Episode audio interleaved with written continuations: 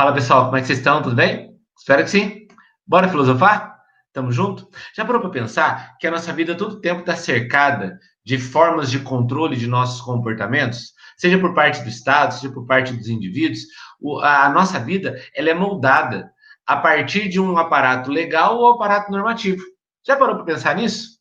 Se não, te convido agora a conhecer Michel Foucault, quando ele escreve um livro chamado Vigiar e Punir, e ele vai refletir o que, que rege a vida das pessoas e de que maneira esse poder está sendo conduzido. Tá? Quer conhecer Michel Foucault? Bora filosofar?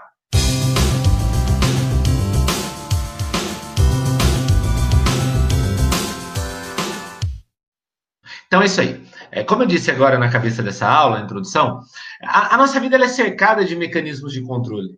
Né? É, acordamos, saímos de casa, claro, quando não estamos na quarentena, vamos à escola, vamos ao trabalho. Estamos toda hora cercados por normas de conduta que estabelecem sobre nós um controle. Muitas vezes a nossa vida ela é guiada por um princípio normativo que nem sempre nós questionamos ou refletimos sobre esses princípios. Muitas vezes nós simplesmente reproduzimos porque fomos disciplinados por elas. As instituições, como a família, a religião, a escola, elas criam em nós formas de conduta, normas, um critério normativo que nos faz reproduzir essas condutas. O filósofo que eu estou apresentando agora para vocês, o Michel Foucault, ele faz exatamente essa reflexão. Espera aí, de que maneira nós estamos nos comportando diante disso? Estamos presos a uma cultura de vigilância que não nos dá outra alternativa em nossa vida senão cumprir essa rede de normas. Muitas vezes, as leis, o aparato legal do Estado, não determina as nossas ações. Nós não nos importamos tanto com as leis, mas nós somos regidos por normas. Foucault, em 1977, vai escrever esse livro, Vigiar e Punir, onde ele vai fazer exatamente essa reflexão. O que tem conduzido a vida das pessoas nessa sociedade contemporânea? Tá? Quer fazer um passeio por esse livro? Vamos embora? Então vamos lá para a aula. Então, pessoal, o que o Foucault está tentando entender é exatamente essa relação da sociedade e do controle. Né? O Estado moderno, e quando eu falo Estado moderno, é o Estado que surgiu a partir da modernidade, a partir ali do surgimento do capitalismo. Porque no Estado moderno foi separado duas instâncias de poder: poder político e poder econômico. Poder político ficou na mão do Estado, o poder econômico ficou na mão da burguesia. E no momento em que o Estado moderno surge, as relações humanas elas vão mudar. Né? Começa o Estado a criar constituições, você pega, por exemplo, as grandes constituições modernas que surgem a partir da Revolução Francesa, e aí começam a existir leis que vão reger a vida das pessoas. O Foucault, ele começa a perceber que o homem contemporâneo, o homem dessa sociedade a partir da Revolução Francesa, ele não é tão ligado às leis, mas é um sujeito totalmente normativo, ligado a normas de condutas estabelecidas pelas instituições. Vejam, é, quando eu chego numa sala de aula e às sete da manhã eu sento numa cadeira e fico até a uma da tarde prestando atenção em pessoas falando para mim, Existe aí uma, um, um princípio normativo regendo essa sociedade. E essas normas estabelecem sobre os alunos um controle.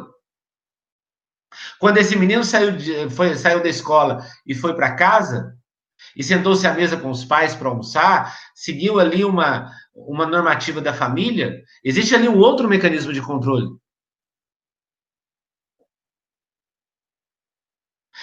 O que o Foucault está entendendo é que essa sociedade moderna, esse Estado moderno, ele criou formas normativas de vida das pessoas e fez com que as pessoas fossem guiadas por essas normas. E essas normas, elas são tão disciplinares que a gente não reflete. Em nenhum momento de nossa vida a gente para para pensar se aquela norma que nós estamos respeitando ou seguindo é válida ou não. Nós simplesmente reproduzimos. Foi sendo criado nessa sociedade moderna, segundo Foucault, a, a, a relações de poder. E essas relações de poder foram disciplinando as pessoas, foram criando mecanismos que ele vai chamar daqui a pouco de biopolítico na vida das pessoas, que criou essas sociedades padronizadas. E isso aparece nesse livro dele aqui, ó, que ele publica em 1977, chamado Vigiar e Punir. E, e, logo no início do livro, o Foucault ele quer trabalhar esses dois conceitos, o conceito de norma e o conceito de lei.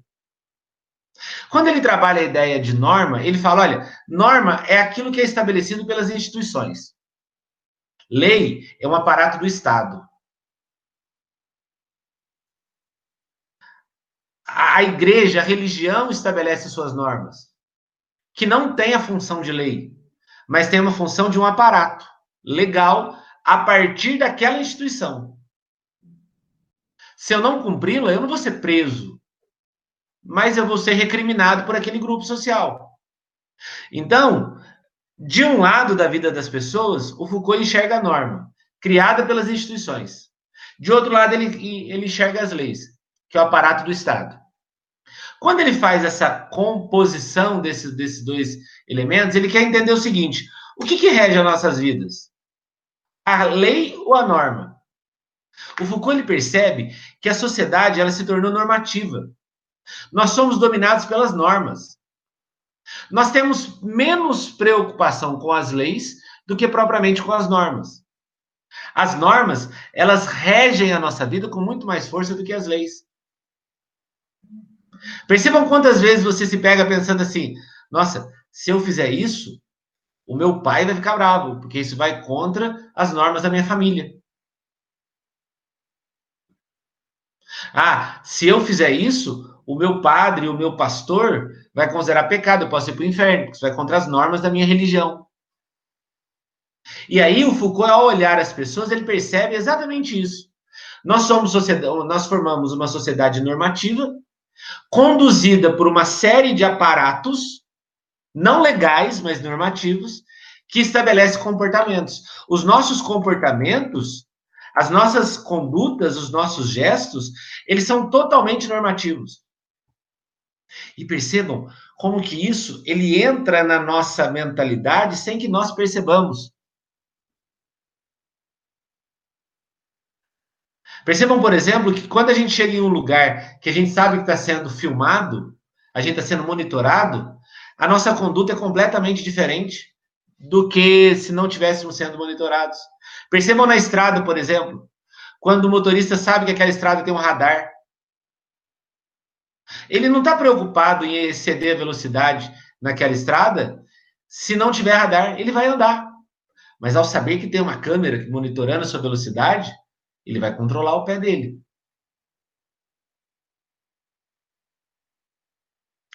O que o Foucault está entendendo é que nós somos totalmente vigiados e essa vigilância feita pelas instituições sobre nós cria em nós formas de conduta.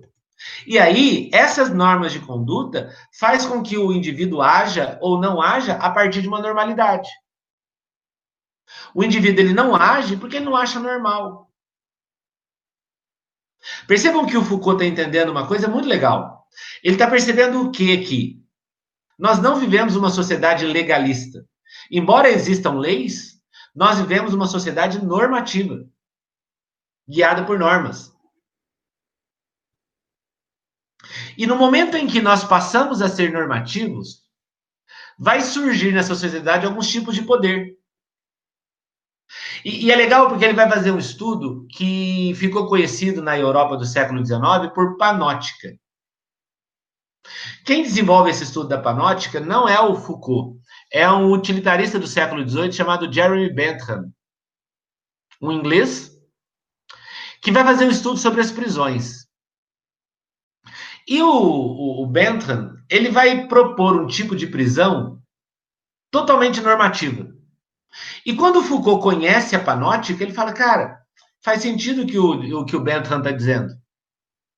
O que, que seria essa panótica? O Bentham imaginou uma prisão onde existem as celas. Essa prisão, ela tem o formato de um semicírculo. Onde há as celas e existe no centro desse semicírculo uma espécie de farol, uma guarita, onde tem uma luz muito forte sendo é, é, irradiada para as celas. Os presos, eles acreditam que nessa guarita tem alguém vigiando eles. Esses presos, eles não são legalistas, eles não seguem a lei, porque estão presos, eles infringiram a lei. Só que esses presos, eles, por respeito à norma da panótica, eles não vão fugir. Por quê? Porque na, na, na cabeça deles existe alguém vigiando eles a todo tempo. E essa vigilância que é estabelecida sobre eles faz com que eles respeitem a norma da cadeia. Nem sempre tem alguém na guarita. Mas o simples fato de se pensar que tem alguém os vigiando faz com que eles sigam dentro de uma norma. Percebam que nós estamos cercados de panóticas. O simples fato de acreditar que alguém nos vigia faz com que a gente uh, recue às nossas ações.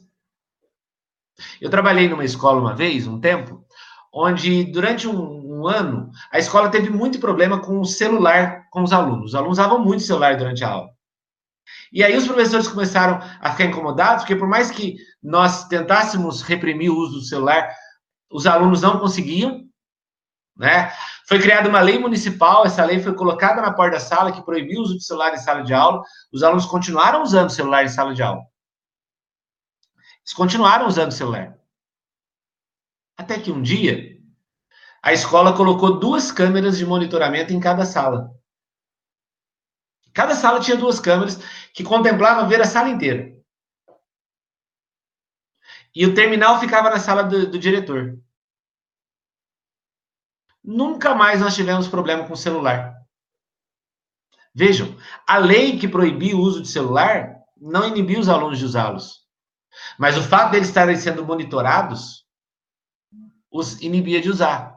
Agora eu pergunto: o diretor fica o tempo todo na sala dele de olho na, na câmera de monitoramento? Não. Ele está cuidando das coisas da escola. Mas a simples preocupação de haver alguém cuidando, monitorando, vigiando, criou uma, uma sociedade normativa. E nós não tivemos mais problemas na escola. É a panótica do Bentham que o Foucault percebeu. A panótica, ela vai criar dois tipos de poderes muito presente em nossa vida. Um primeiro poder, Foucault entende como um poder disciplinar. É aquele poder que regula a vida dos indivíduos. É algo parecido com aquilo que acontece na cultura do Big Brother. Um poder sutil. O simples fato de saber que tem alguém me vigiando, monitorando o meu comportamento, vendo a minha conduta, me faz o quê? condicionar a minha ação. É só nós pensarmos, por exemplo, numa sala de aula que está fazendo prova, monitorado por um bedel, por um inspetor de aluno, ela tem um comportamento. Essa mesma sala de aula, se estiver fazendo prova sem ninguém os monitorando, ela vai ter um outro comportamento.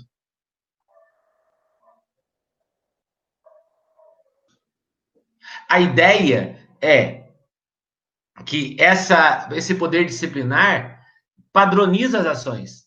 Eu tinha um professor quando eu estudava no ensino médio, lembro perfeitamente dele. Ele, quando aplicava a prova, ele usava um Ray-Ban. Ele sentava à mesa do professor com o Ray-Ban e a gente fazendo prova. Na nossa cabeça, o Ray-Ban fazia com que a gente não soubesse para onde ele estava olhando. Até que um dia um, um dos nossos percebeu que ele colocava o Ray-Ban para ele poder cochilar durante a, durante a aplicação da prova. Vejam, enquanto nós pensávamos que ele estava nos monitorando, nós éramos disciplinados durante a prova. Quando percebemos que ele, na verdade, queria tirar um cochilo, a prova virou uma bagunça. Então, a panótica, ela cria esse poder disciplinar. Ela adestra o comportamento. A, a, a, o poder disciplinar atua sobre o indivíduo. Mas há um outro poder que Foucault chama de biopolítico, que atua sobre a sociedade, a população. Por quê? O biopolítico é aquele que pune quem está fora da norma.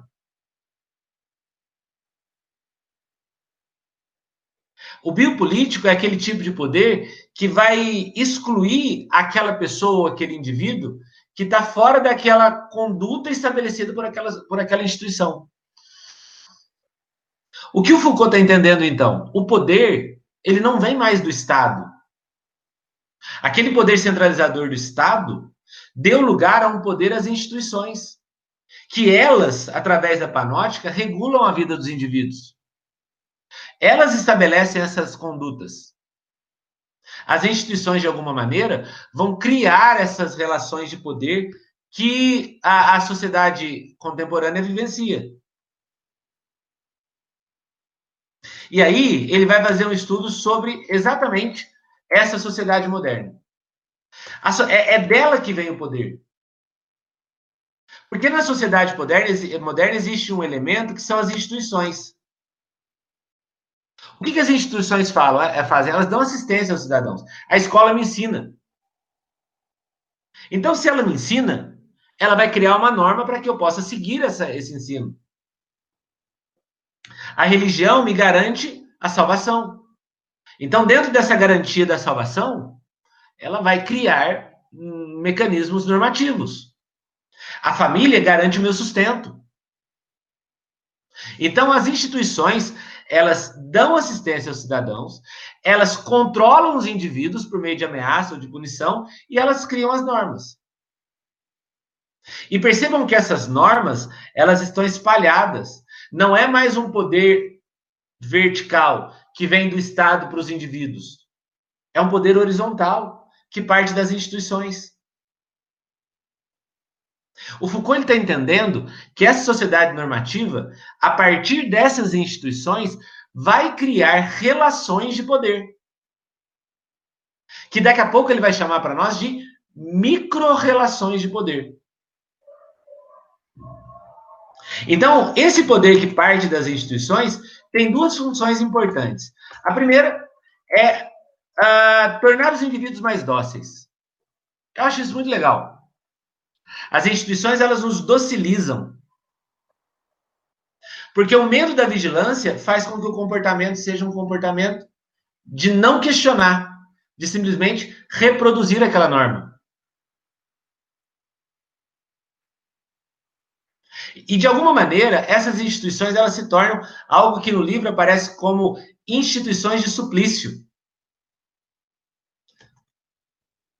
Ah, o, que, o que seria essa instituição de suplício?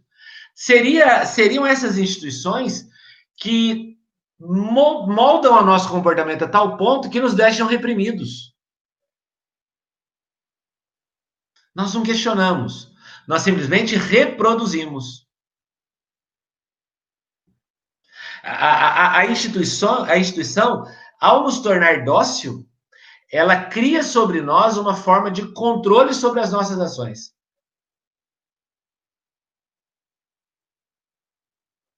E também as instituições elas domesticam comportamentos diferentes, como por exemplo, é, eu respeito meu pai, porque ele é o pai, eu sou o filho. Eu respeito a minha esposa, porque ela é esposa e eu sou marido. Então, de alguma maneira, existe uma hierarquia que disciplina as instituições. Se eu preciso receber o perdão de Deus, eu vou até o padre. Ele tem o poder de, me de, de transmitir para mim o perdão. Se eu preciso da justiça, eu vou até um policial, até um quartel. Então, existe uma hierarquia dentro das instituições que distribui esse poder. Essa hierarquia, à medida que distribui o poder, controla de uma forma normativa a relação dos indivíduos.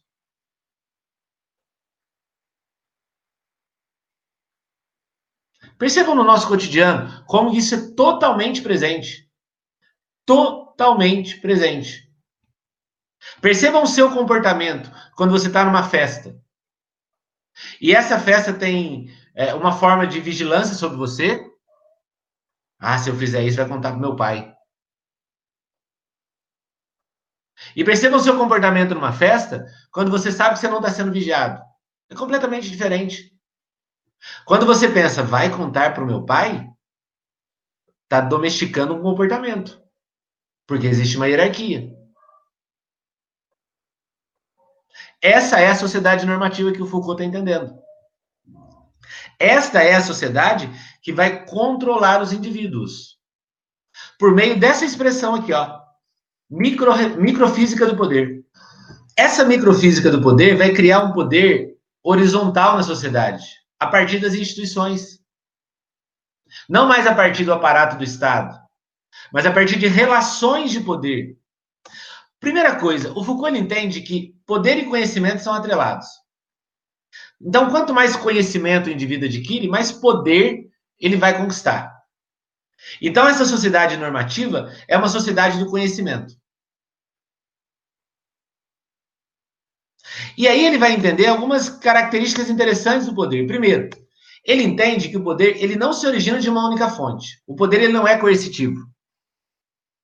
É, essa, essa microfísica do poder não é um aparato do Estado sobre os indivíduos, não. Essa microfísica do poder é uma relação que as instituições estabelecem para que haja uma, uma conduta normativa.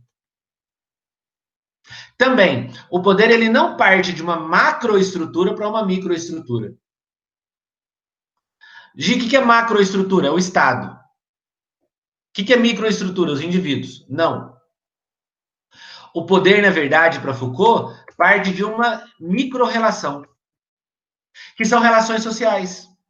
Essas relações sociais, elas são, são construídas pela própria instituição. Então, percebam comigo. É, quando eu me casei, é, a minha esposa tinha 28 anos. E ela decidiu fazer uma faculdade. Ela decidiu fazer faculdade de Direito. E aí, como ela estava 10 anos afastada da escola, porque ela tinha os negócios dela, eu falei, ah, Érica, faz o seguinte, faz um ano de cursinho lá no colégio, você se prepara e presta vestibular. Aí prestou vestibular, fez direito, hoje é formada, advogada, previdencialista e tal. Mas havia uma relação de poder interessante. Porque quando eu entrava na sala para dar aula, havia ali uma relação estabelecida por uma instituição, escola, onde eu era o professor, ela era a aluna. Por vezes ela disse que ela queria chamar minha atenção porque eu encostava no, na lousa sujando minha roupa. E ela falava, desencosta da mesa, da, da, da... só que ela não podia fazer isso. Porque naquela relação de poder, naquela relação social, ela era aluna, eu era professor. No momento em que nós saímos da escola e chegávamos em casa, havia uma nova relação social ali. A família. A postura, a conduta, os gestos estabelecidos entre nós em casa permitiam a ela chamar minha atenção caso ela percebesse que eu estivesse fazendo alguma coisa fora daquela norma. Em sala de aula, se eu a percebesse mexendo no celular, eu poderia, como professor, chamar a atenção dela. Em casa, não. Porque o Foucault está entendendo que essas relações de poder elas vão estabelecer a partir dessas relações sociais. E quem constrói essas relações sociais? As instituições. São elas que vão criar esses micropoderes. E esses micropoderes, segundo Foucault, vão ter algumas funções. Primeiro, vai classificar e moldar os indivíduos. Por exemplo, no caso que eu acabei de citar, na instituição escola, eu era professora, ela era aluna. Na instituição família, ela era esposa, eu era marido. Vamos pensar, por exemplo, em uma outra instituição em que ambos fazemos parte. Na instituição sociedade. Eu sou professora, ela é advogada. Então, essas relações de poder partem dessa moldar, desse molde que se estabelece entre os indivíduos. Também Foucault entende que a partir dessas relações de poder vai haver uma legitimação do poder. Então, na sala de aula, eu tinha sobre ela um poder legítimo, de professor. Em casa, ela tem um poder legítimo sobre mim, de esposa. Penso, por exemplo, quando eu for dar aula para os meus filhos. Vai ser a mesma realidade. Porque em sala de aula não é pai e filho, é professor e aluno. Em casa é uma outra relação. Então, essas relações vão tornar o poder legítimo. Além disso, à medida que o conhecimento se desenvolve, você vai diminuir o, o risco de dominação. Porque você vai desenvolvendo conhecimento, conhecimento, conhecimento, vai, vai, vai minimizando a possibilidade de ser dominado por outros grupos, porque o poder está distribuído nessa microfísica. nessas micro-relações. E quanto mais poder o sujeito busca, mais conhecimento ele alcança. Porque o sujeito ele vai entender que o conhecimento é a forma de superar as relações de poder. Porque pense comigo, na sala de aula, no cursinho, eu era o professor, a minha esposa ela era aluna. Mas vamos imaginar que, como advogada, ela decida fazer um, um mestrado em violência e lei. E aí ela vai se especializar em Foucault. Aí um dia ela vai dar um seminário sobre Michel Foucault. Eu acho, nossa, que interessante, eu vou assistir. Eu vou sentar na cadeira como aluno. E ela se tornará professora.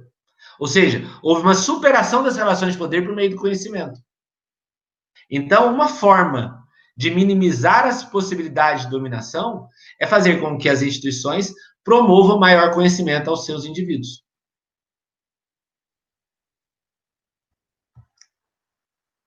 Puta que aula maravilhosa do 27. Então, gente, nessa construção, percebemos como que o Foucault entende essa questão das leis. De que maneira ele vai perceber a questão das normas e a conduta dos indivíduos. Espero que você tenha gostado. Logo eu vou subir uma aula sobre Guilherme Lipovetsky. E ele vai ter uma visão um pouco diferente do Foucault. Se quando você terminar de assistir essa aula ela já estiver no canal do Lipovetsky, dá uma olhada, que vai ser legal porque a gente vai fazer um contraponto dos dois, da, das duas ideias. Por enquanto, continua comigo, bora filosofar.